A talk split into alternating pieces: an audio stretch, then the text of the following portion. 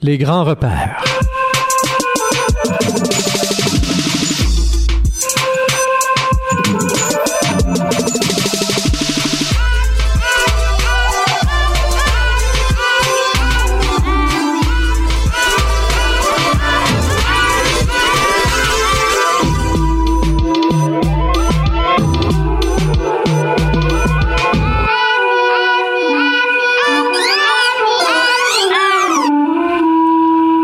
Bonsoir tout le monde, Rémi Perrin avec vous euh, donc pour cette autre émission des grands repères, émission euh, dans laquelle on se concentre donc sur ce qui nous donne des repères dans la vie, histoire, philosophie, science et euh, ce soir le thème central tournera autour de la mobilisation. J'ai entre les mains non pas un livre de philosophie, non pas un livre de science, même pas un livre d'histoire si ce n'est que sa propre histoire, mais un livre extrêmement signifiant et qui oui, dans un certain sens nous parle euh, philosophie, dans une certaine recherche de sagesse.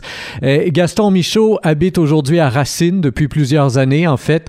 Euh, a commencé sa carrière, on pourrait dire, de mobilisateur en tant que prêtre. Il était du côté de Montréal et après, bon, il a fini par défroquer et par s'établir avec sa conjointe du côté de Racine. Il est à l'origine, entre autres, de ce merveilleux projet. Non pas seulement lui, probablement qu'il aimerait pas que je dise qu'il est à l'origine, mais bon, c'est lui-même un, mobilisateur, un leader, et lui et d'autres à Racine, donc, sont à l'origine de ce projet de la coopérative La Brunante, donc une coopérative qui n'est plus ni moins qu'une maison pour les personnes âgées, qui a été conçue par et pour les gens de Racine. Alors, c'est euh, assez impressionnant euh, que ce livre qu'il a pondu l'an dernier, euh, La lumière de la Terre, Gaston Michaud, ce sont des extraits de ce livre qu'on va lire ensemble aujourd'hui vous allez voir qu'il y a, quelque chose là-dedans qui est extrêmement euh, mobilisant, motivant et euh, qui euh, justement donne le goût peut-être d'essayer de faire les choses un peu autrement. En musique pour débuter l'émission, Yoav sur les ondes du FM 95.5 CFLX.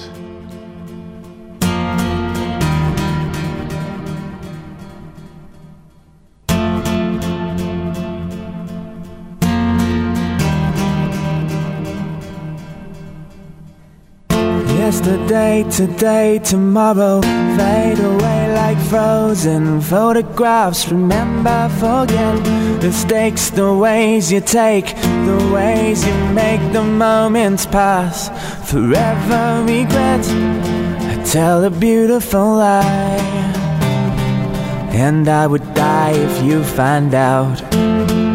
I tell a beautiful lie every time that I did not open up my mouth. All the same, it's a game, it's a play, it's a war, it's a shame that we're always fighting for. I don't mean to cast no blame, I don't intend to pretend that I can never loved you more.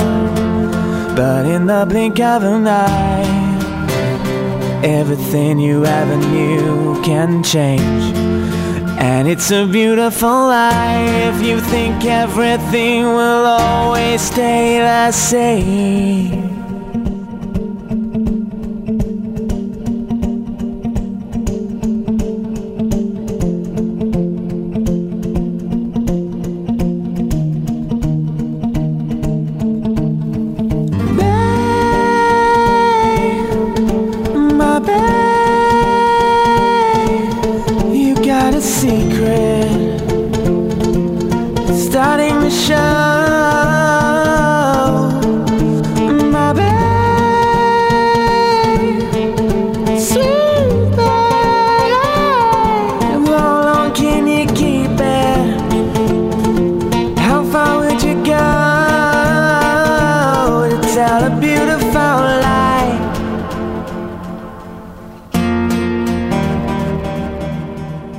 Tell a beautiful lie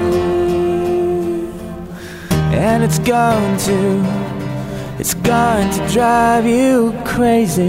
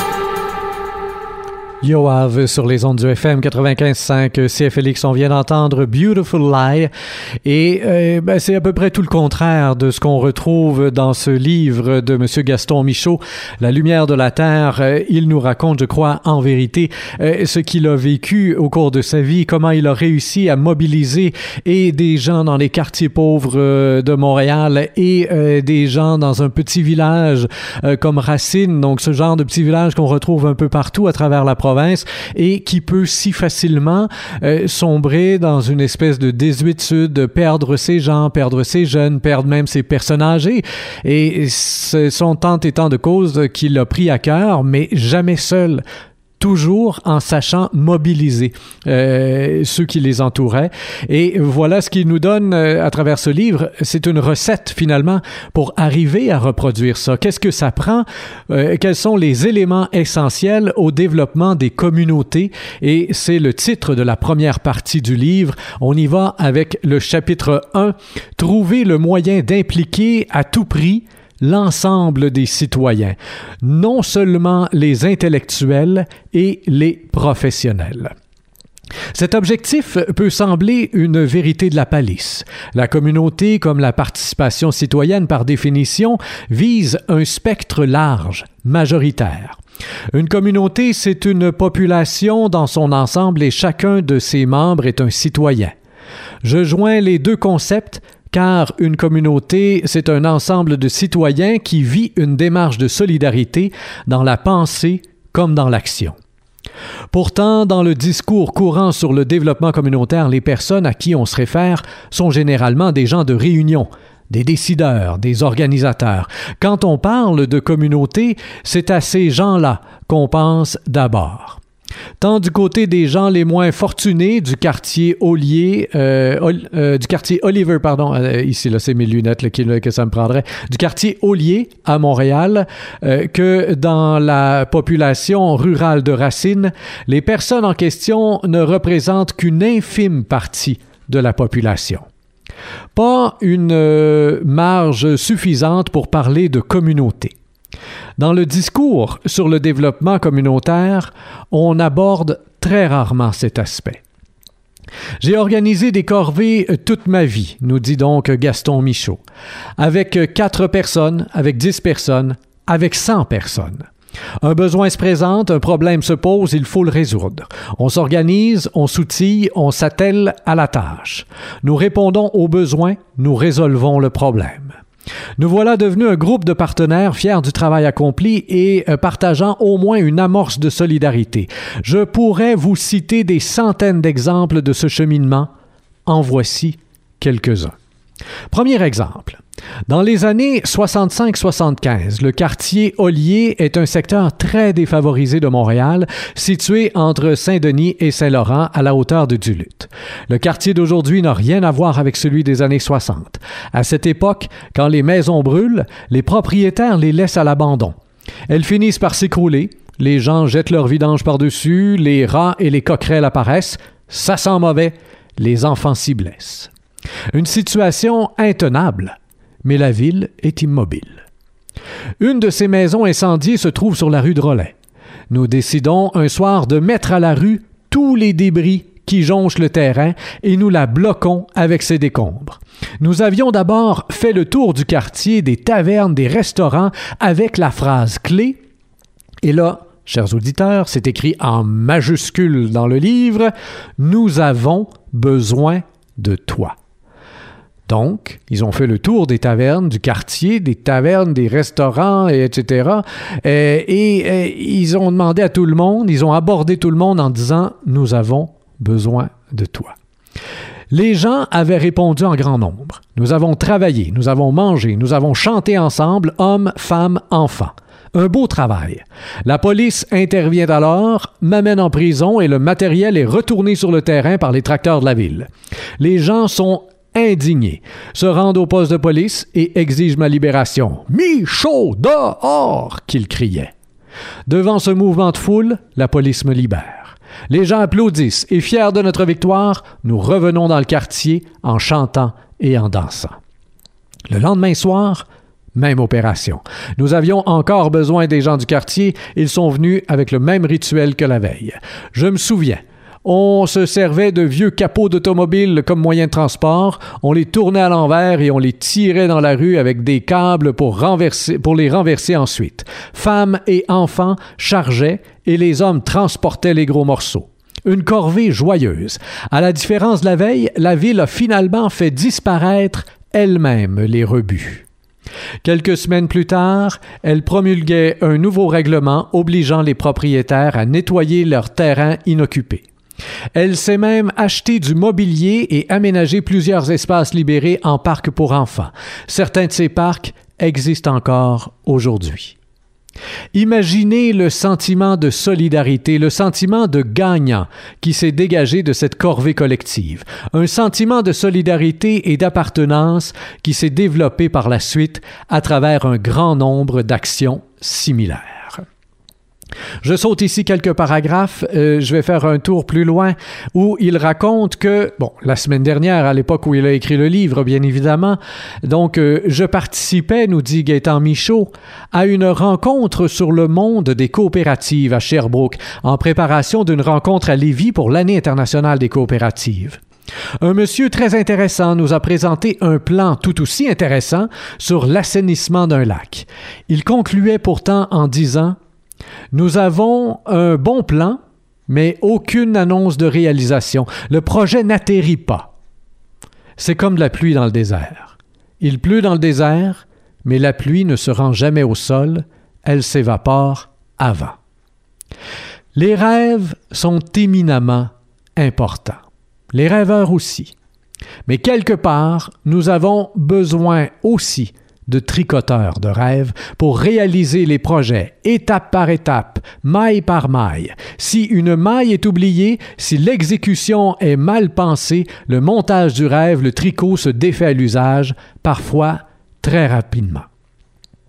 Le développement communautaire, la participation citoyenne doit inclure toutes les strates de la population. Autrement, on se retrouve cloisonné dans des concepts stériles. La participation active à des actions concrètes est souvent, et pour la plupart des gens, un déclencheur, un intégrateur. Les participants s'y solidarisent, apprennent à se coordonner, échangent leurs expertises et euh, découvrent un lieu d'échange. Ils apprennent l'entraide. Une communauté n'a pas de siège réservé. Elle voyage en classe populaire. Elle intègre le plus de citoyens possible. Tout le monde a des ressources, des capacités à partager. Les bonnes idées viennent régulièrement dans le partage du travail. L'intelligence collective ne fait pas nécessairement surface en réunion autour d'une table. Pendant toutes mes études chez les dominicains, j'ai retrouvé comme un refrain un passage de l'Ecclésiaste. C'est un des livres de la Bible.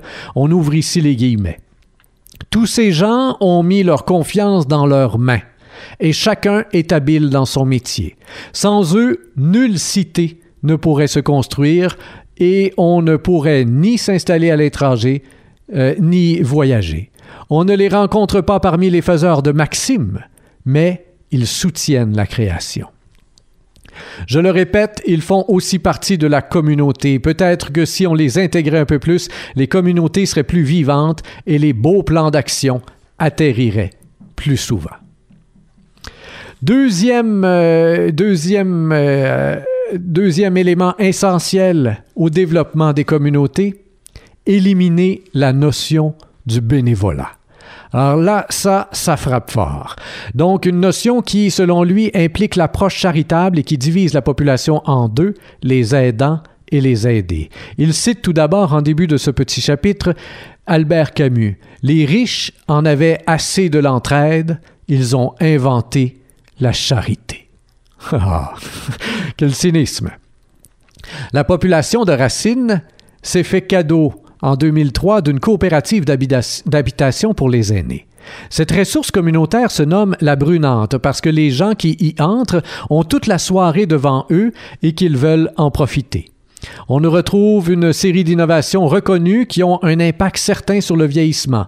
Nous aurons l'occasion d'en reparler un peu plus loin dans le livre. J'apporte cet exemple pour vous dire que pendant les six années de travail, de lutte pour obtenir et construire cet actif capital pour notre milieu, nous n'avons jamais employé les mots bénévolat et charité, ni depuis qu'il existe. Nous avons levé des fonds de près de 200 000 dollars dans une population de 1000 personnes. Des milliers d'heures de travail en temps de réunion et en corvée ont permis d'atteindre notre objectif et, je vous le dis, jamais quiconque n'a eu l'impression de faire du bénévolat ou de la charité. Nous avons tous travaillé pour nous-mêmes. Nous nous sommes entraidés, nous avons investi collectivement. Cette maison nous appartient à tous parce que nous y avons mis du nôtre. Nous y avons travaillé comme si un jour nous devions y habiter. Nulle part nous n'avons tourné les coins ronds parce que c'était pour les autres. L'énergie des idées euh, fausses est inépuisable. Le mal qui est dans le monde, comme l'écrivait Camus, vient en grande partie de l'ignorance et la bonne volonté, béné, volat, Hein, la bonne volonté bénévolate peut faire autant de mal que la méchanceté si elle n'est pas éclairée. Ma chambre a la forme d'une cage. Le soleil passe son bras par la fenêtre. Les chasseurs à ma porte comme les petits soldats qui veulent me prendre. Je ne veux pas travailler, je ne veux pas déjeuner, je veux seulement oublier. Et puis je fume. Déjà j'ai connu le parfum de l'amour, un million de roses n'embâmerait pas autant.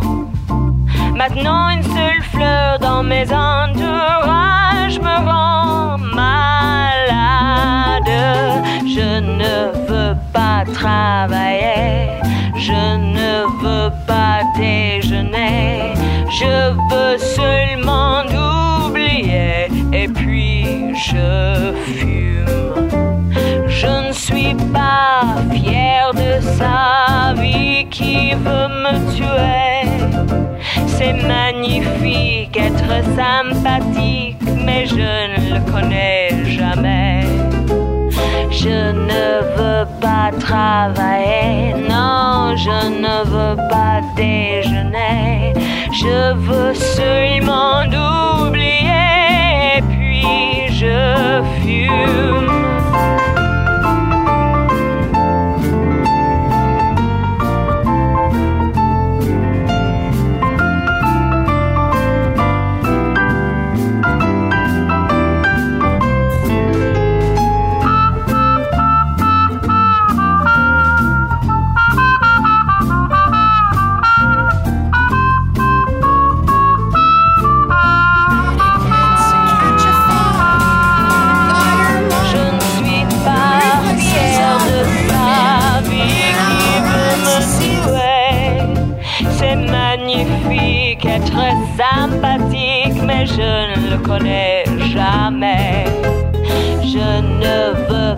Travailler, non, je ne veux pas déjeuner. Je veux seulement oublier.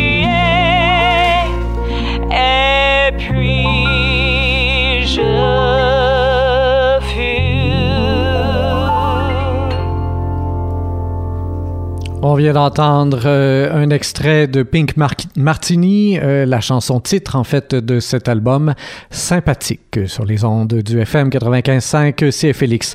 Rémi Perrin toujours derrière le micro avec l'émission Les Grands Repères. On lit ensemble des extraits du livre de Gaston Michaud, La Lumière de la Terre, un livre qui euh, nous parle finalement des différents outils nécessaires pour pouvoir mobiliser la population. Et dans ce deuxième chapitre, il nous dit qu'il est important d'éliminer la notion du bénévolat. Alors c'est quand même quelque chose d'assez fort. Hein? Euh, on, je, reviens un peu euh, en arrière dans ce chapitre-là. Il nous dit Trop de gens ont décidé de se passer de l'entraide pour pratiquer la charité. C'est une euh, citation encore une fois de Camus. Quand en 1965, j'ai commencé à travailler avec une population à très faible revenu dans le quartier Oli à Montréal, je n'avais pas encore lu Camus. J'avais été conditionné à la charité, à l'aide généreuse et gratuite pour l'amour du bon Dieu, comme on disait. Je ne sais pas pourquoi, ou par quel miracle. J'ai le fait de côtoyer le monde de la rue au quotidien a suscité chez moi un respect profond. J'ai découvert presque instantanément à leur, euh, à leur contact que si je voulais aider quelqu'un, il fallait que je commence par le respecter. Quand on aide quelqu'un pour l'amour du bon Dieu avec de l'argent déductible d'impôts, l'espace pour le respect a tendance à se restreindre. Pour aider quelqu'un, il fallait que je reconnaisse chez lui une base pour mon respect. Quand dans de rares cas je ne découvrais pas cette base, j'avouais mon incapacité à aider cette personne. La base en question pouvait être infiniment diversifiée et reposer sur ses capacités en mécanique, sur la saveur de ses gâteaux, sur ses beaux cheveux, sur ses histoires, sur son esprit critique, etc. Très tôt s'est articulé euh, clairement dans ma tête cette pensée que l'on n'aide pas d'abord quelqu'un par ce qu'on lui donne, mais par ce qu'on ose lui demander. Avec cette phrase que j'ai déjà avancée et qui suit comme un fruit mûr, Viens, j'ai besoin, nous avons besoin de toi. Nelson Mandela vient de mourir, et un biographe rappelle que la phrase clé du grand Africain était justement J'ai besoin de toi. Pourtant, le mépris régnait en roi dans ma rue et les rues environnantes. Qu'est-ce qu'on disait hier comme aujourd'hui des gens sur le bien-être social? Qu'est-ce qu'on disait des gens qui avaient des maisons euh, délabrées et mal entretenues parce qu'ils n'avaient euh, pas les ressorts intérieurs pour réagir et les entretenir? Qu'est-ce qu'on disait des parents dont les enfants arrivaient à l'école sale, sans déjeuner? Des parasites paresseux, des profiteurs. Il faut comprendre que dans le quartier euh, où j'étais, euh, c'était majoritairement peuplé en... Euh, en fait, non, attendez ici. Il faut comprendre que le quartier était peuplé en partie de grosses familles, arrivant des paroisses fermées de Gaspésie et vivaient pour un bon nombre sans travail et dans des logements infects.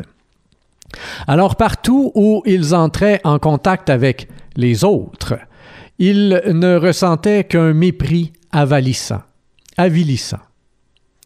La Société Saint-Vincent de Paul aidait le cas de pauvreté euh, extrême en leur donnant nourriture, vêtements, vaisselle. J'ai participé souvent aux réunions de la société et j'ai accompagné régulièrement les gens qui allaient faire des demandes alimentaires, qui faisaient des démarches au bureau d'assurance sociale ou au chômage. Le mépris se tranchait au couteau. Ce n'est pas une légende urbaine les gens étaient traités comme des moins que rien et recevaient souvent moins que le minimum vital. Alors que dans les quartiers très huppés, la police abordait les problèmes derrière les portes closes. Chez nous, les affrontements avaient lieu dans la rue, à grand bruit et à grand cri. Les sirènes hurlaient pour une claque.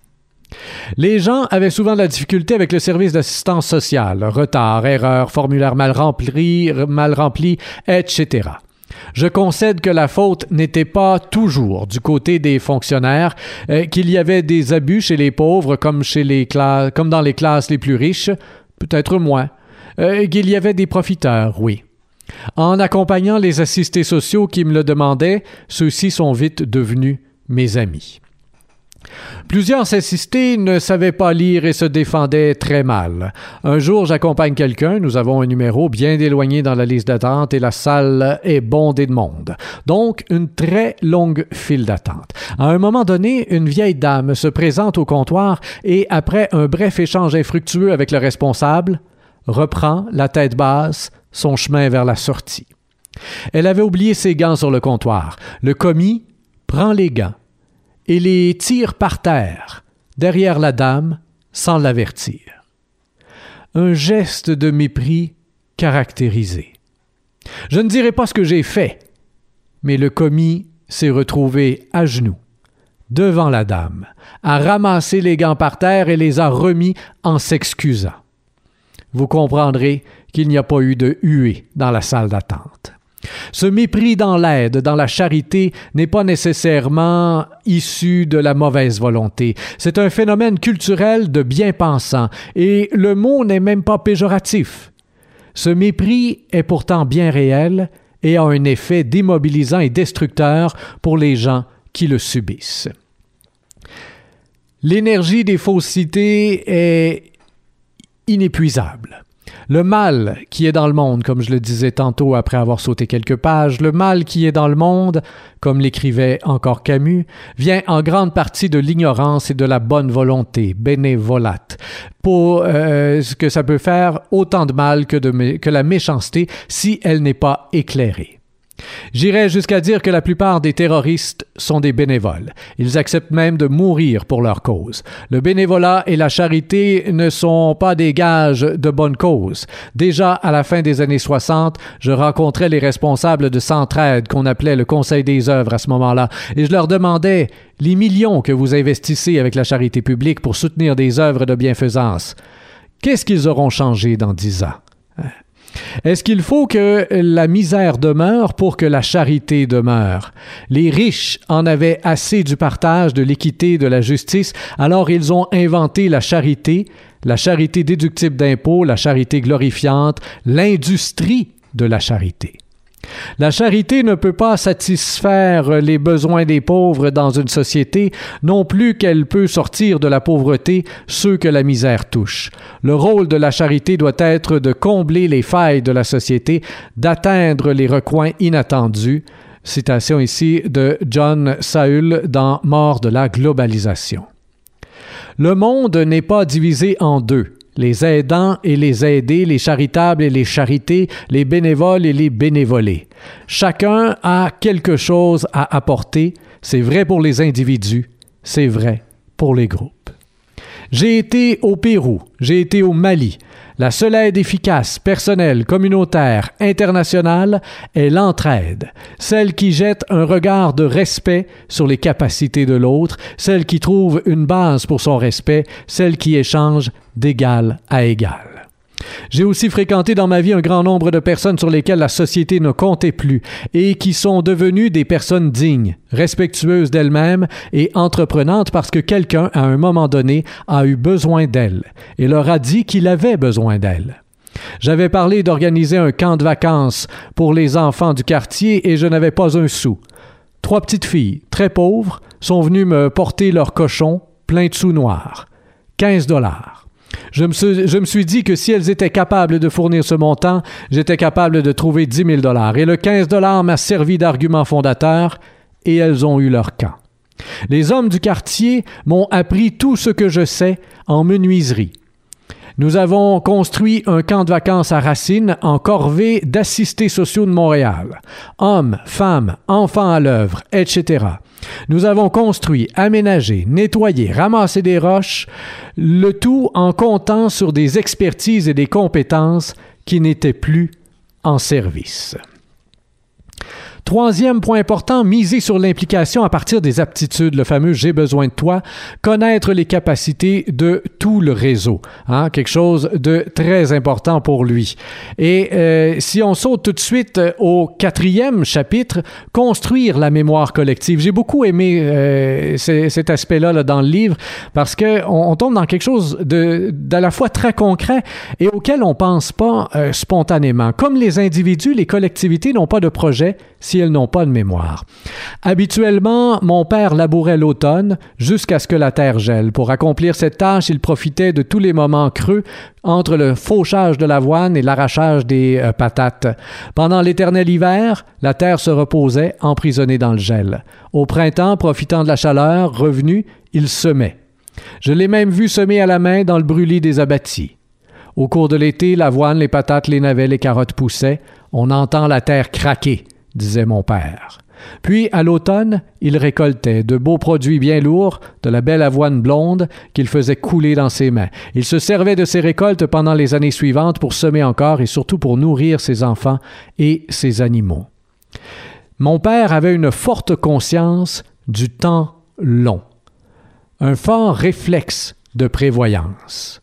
Et là, je saute ici quelques paragraphes euh, pour en arriver euh, à cette culture donc du temps long euh, versus la culture du temps court. Hein? Lorsqu'il est arrivé à Montréal, finalement, dans cette paroisse tout à fait pauvre, ça a été un premier choc pour lui. Il constatait que dans la culture de la pauvreté, il n'y avait, il y avait pas cette culture du temps long. puisque finalement on vit au jour le jour pour pouvoir remplir le frigo, eh bien, on ne peut pas être prévoyant. On perd cette culture, cette notion du temps long. On est continuellement à gérer le temps court. Mes études théologiques et philosophiques avaient été accompagnées d'une forte préoccupation sociologique et politique, économique aussi. Le tout s'était amorcé dans mes dernières années de collège par la rencontre d'un livre marquant Géopolitique de la faim par un dénommé Josué de Castro. Dans le cadre de, déjà mondialisant de la colonisation, l'auteur décrivait les méfaits déterminants euh, des puissances coloniales sur la misère du monde. Après cela, j'ai oublié les petits Chinois à 25 cents et développé une attention persistante aux causes structurelles de la misère. Comme vicaire aux environs des années 70, j'avais même, dans une homélie, invité les gens à réfléchir avant de donner aux charités papales. Parce que pendant que l'on saupoudrait des miettes de charité sur le tiers-monde, nos multinationales et surtout nos minières le ravageaient en laissant des trous sales et de l'eau sale partout, sans avantage pour les populations. On ne m'appelait pas le vicaire rouge pour rien. Voilà donc euh, pour l'instant euh, là où on s'arrête.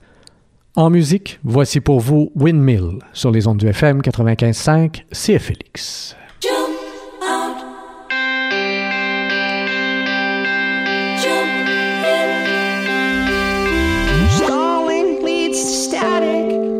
Static. Tends.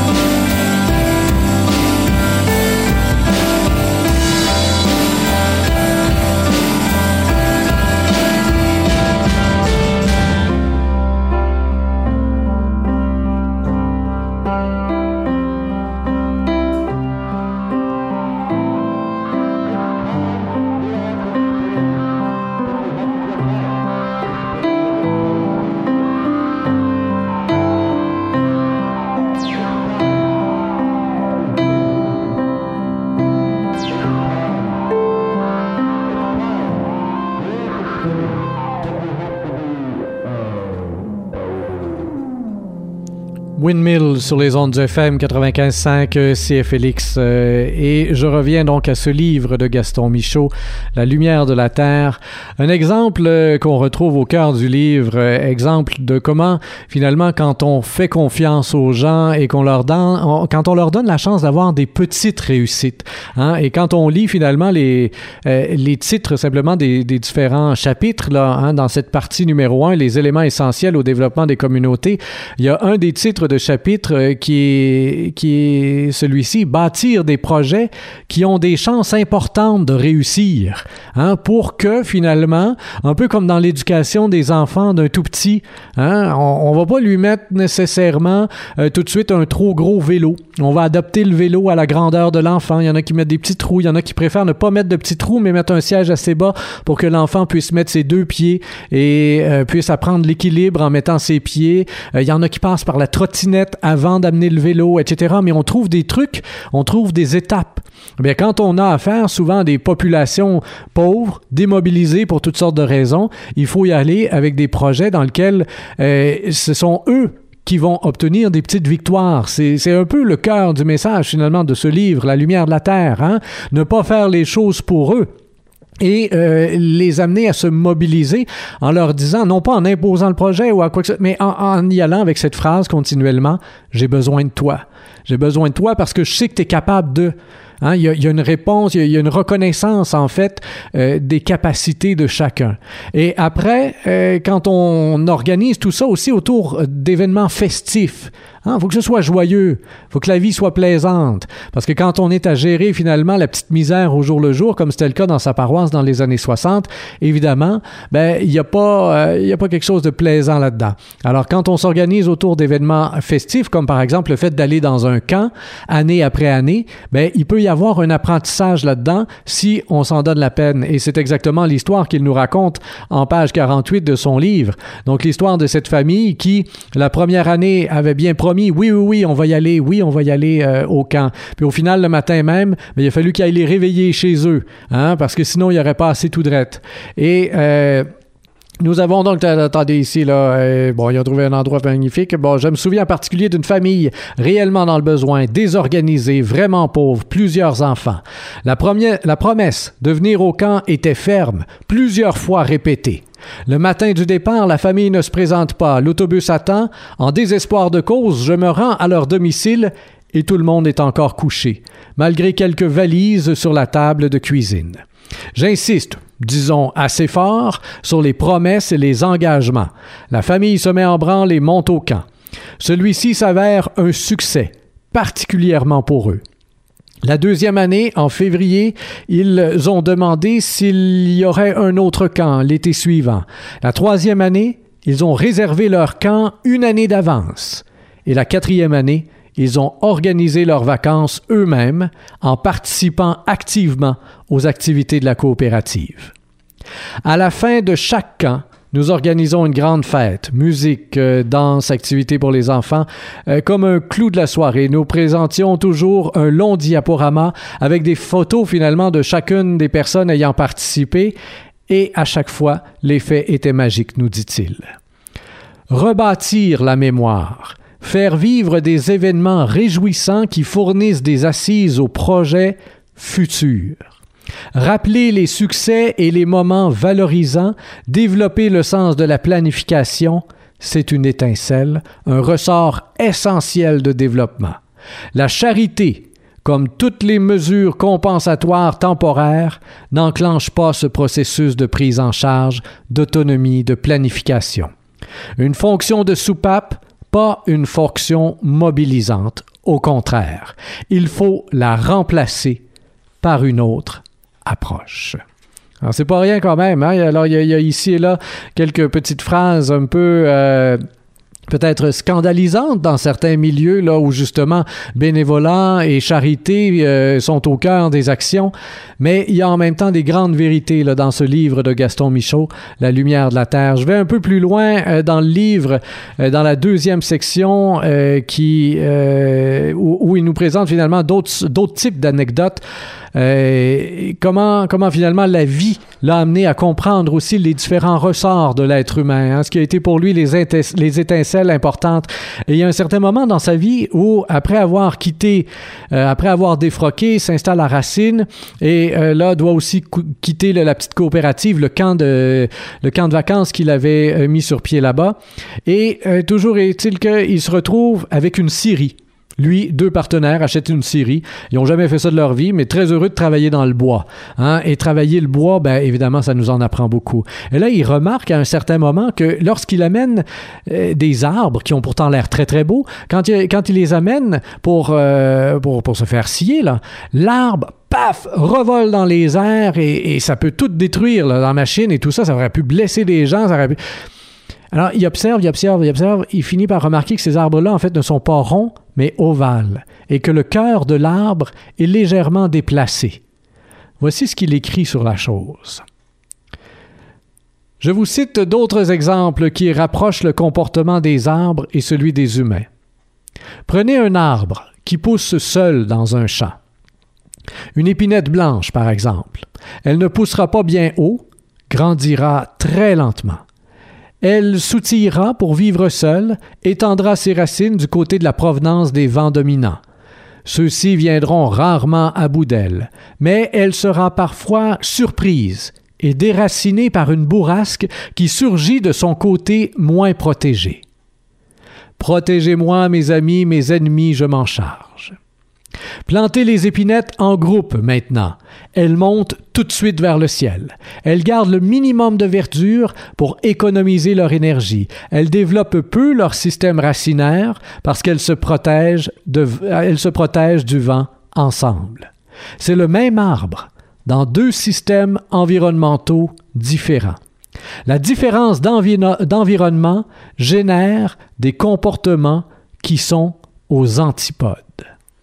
Et à partir de là, lui euh, se rend compte qu'au final, lorsque vient le temps d'aider quelqu'un, lorsqu'on est face à quelqu'un de poqué, ben, il faut assurément, absolument, et sans, euh, il faut absolument pas passer, faire l'économie de savoir dans quel environnement a poussé cette personne, a grandi cette personne.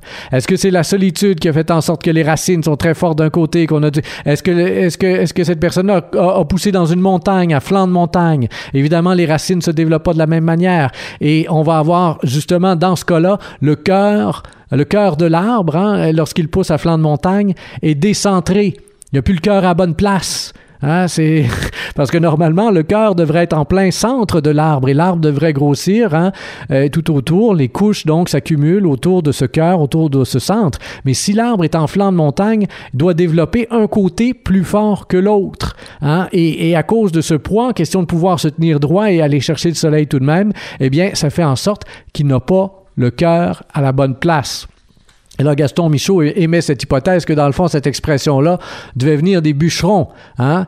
de dire que quelque chose n'a pas le cœur à bonne place et qu'ensuite, éventuellement, que quelqu'un n'a pas le cœur à bonne place. Ça peut venir des bûcherons parce que les bûcherons ont réalisé assez vite que quand le cœur n'est pas centré dans l'arbre, tu peux pas faire des belles planches avec cet arbre-là. Ça va devenir autre chose. Ça va devenir du bois euh, d'allumage. Ça va devenir toutes sortes d'affaires.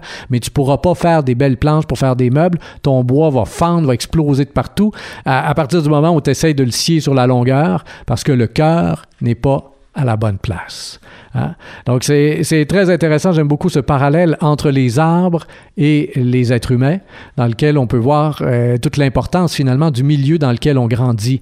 Et, et j'aime bien encore cette, euh, cet exemple hein, qu'il a donné. La même essence d'arbre.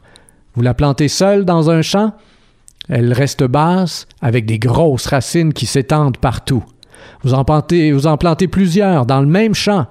Eh bien, là, elles vont pousser, hein, les épinettes vont pousser euh, très haut, très peu de feuillage et, puis presque pas de racines parce qu'ensemble, elles se projettent du vent. Et quand on revient au premier, au premier exemple, c'est frappant comment dans nos vies ça fonctionne comme ça aussi, n'est-ce pas? Comment parfois on s'est tenté tellement protégé de quelque chose. Hein? Devant le vent dominant, l'arbre a, développé d'énormes racines pour pouvoir se retenir face au vent dominant. Hein? Donc il y a toujours des grosses vents et, et ces bourrasques-là pourront rien contre lui. Et tout à coup arrive une bourrasque, mais de vent contraire. Et là, l'arbre n'est pas prêt à ça. Et combien de fois dans nos vies, on peut avoir des exemples de ça, hein? où finalement, pour se protéger de quelque chose, on s'est développé une belle grande euh, carapace, euh, ou alors on s'est tout, on s'est outillé pour quelque chose, non même pour, sans même avoir à se protéger, hein? mais juste par exemple pour tel ou tel métier. Et tout à coup, paf, il y a quelque chose qui arrive dans notre vie et qui fait en sorte que tous ces beaux outils qu'on s'est donnés ne servent plus à rien, ou presque, ou encore momentanément sont, hors d'usage parce qu'on n'est plus là, parce que la vie, euh, parce que parce que la vie a cette capacité du non-sens finalement. Hein? Et, et, lorsque ça arrive, ben, on se sent comme un arbre qui toute sa vie s'est préparé à faire face, à faire face à un vent dominant et au final se fait déraciner par un vent contraire. Alors, il y a un autre extrait que je voudrais vous lire pour terminer, où il cite encore euh, quelques exemples. Ici, à Montréal, au cours des dix années d'action communautaire euh, qu'il a réalisé là-bas, nous avons fait une expérience qui fait mieux comprendre le phénomène euh, finalement de leader. Hein. Lors de nos premières actions, nous passions des tracts dans tout le quartier. Rassemblement à tel endroit pour parler de tel problème ou contester telle décision ou pour toute autre activité. Habituellement, nous regroupions peu de monde. Les organisateurs venaient, plus quelques curieux ou quelques convaincus. Ensuite, nous avons continué à saupoudrer des tracts, mais nous organisions un événement qui faisait du bruit et rassemblait spontanément les résidents à proximité. Puis, dans les dernières années, nous ne passions plus de tracts, mais nous provoquions un événement rassembleur. Les voisins arrivaient et le monde attirant le monde, la rue se remplissait. Les tracts ne servaient plus à attirer le monde, mais ils expliquaient le pourquoi de l'événement. Pas besoin de tracts pour regrouper les gens autour d'un incendie, d'un accident, d'un air de musique qui monte entre les maisons, de l'odeur du maïs dans la rue. C'est là que l'idée de la spirale est apparue. Un point chaud qui rayonne et s'agrandit, qui s'intensifie à partir du centre. Gaston Michaud fait partie d'une table de concertation depuis plus de cinq ans euh, ici en Estrie et euh, ils ont à réfléchir finalement euh, sur, bon, un groupe passionnant, dit-il ici. Là, voyons voir ce qu'il écrit. Formé de praticiens, de chercheurs, on, fait de la recherche sur les pratiques sur le développement des communautés. Hein, voilà. Et évidemment, à travers tout ça, ben, il faut réfléchir sur le leadership. Les pièces euh, montées sont toutes différentes, mais je pense qu'il y a des pièces maîtresses, dit-il, des qualités fondamentales, des préalables essentiels. Il en cite quatre. Je ne pourrais pas vous, vous les expliciter parce que l'émission tire à sa fin, mais euh, je vous les donne. Tout d'abord, pour avoir euh, ce leadership, hein, pour avoir finalement celui qui va être capable de mobiliser les gens, ça prend la ferveur. Ensuite, dans la même personne, évidemment, la vision, ou dans le même groupe de personnes, idéalement peut-être.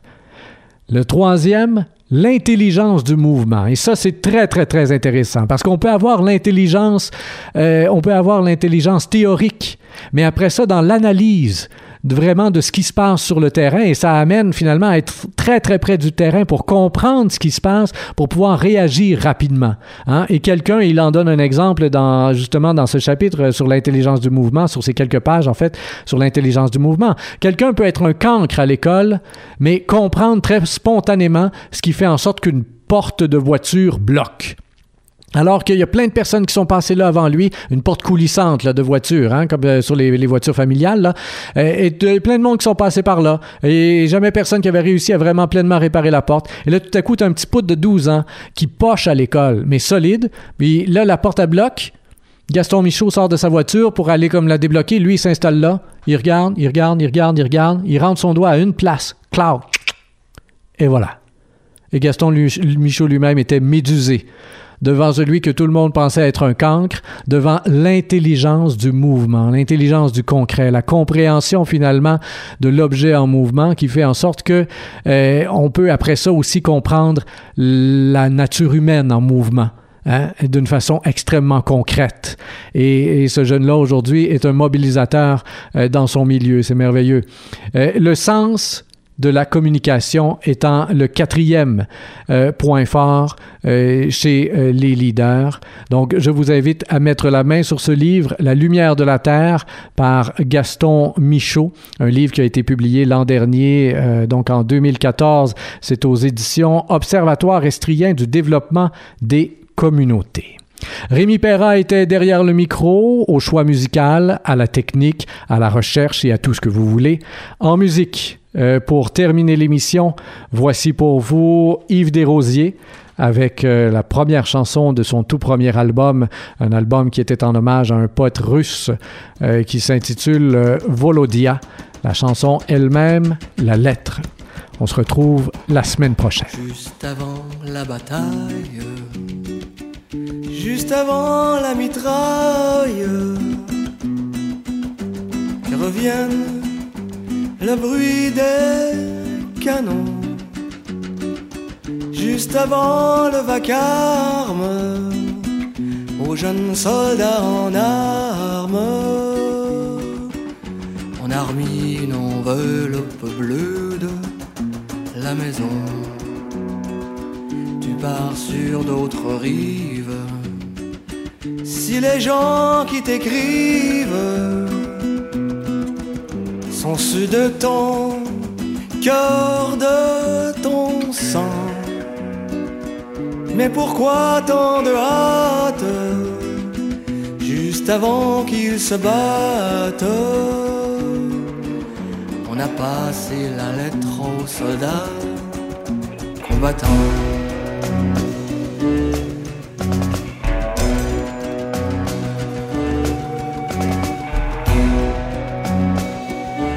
Lettre commence.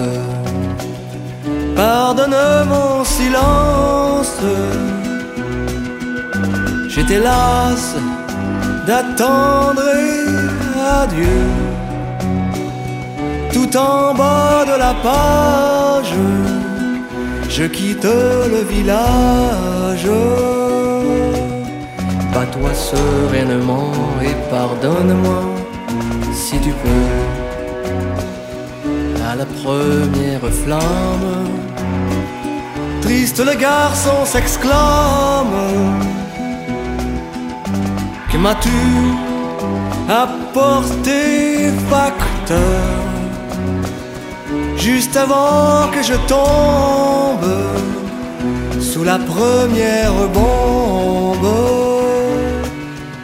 Un papier bleu comme une balle a percé mon cœur abandonnée. Il quitta la tranchée et resta debout face au feu, près de Souroi en guerre. Il a embrassé la terre, se levant balayer les fragments d'un papier bleu près de Souroi en guerre, il a embrassé la terre, se levant balayer les fragments d'un papier bleu. Se levant balayer les fragments d'un papier bleu.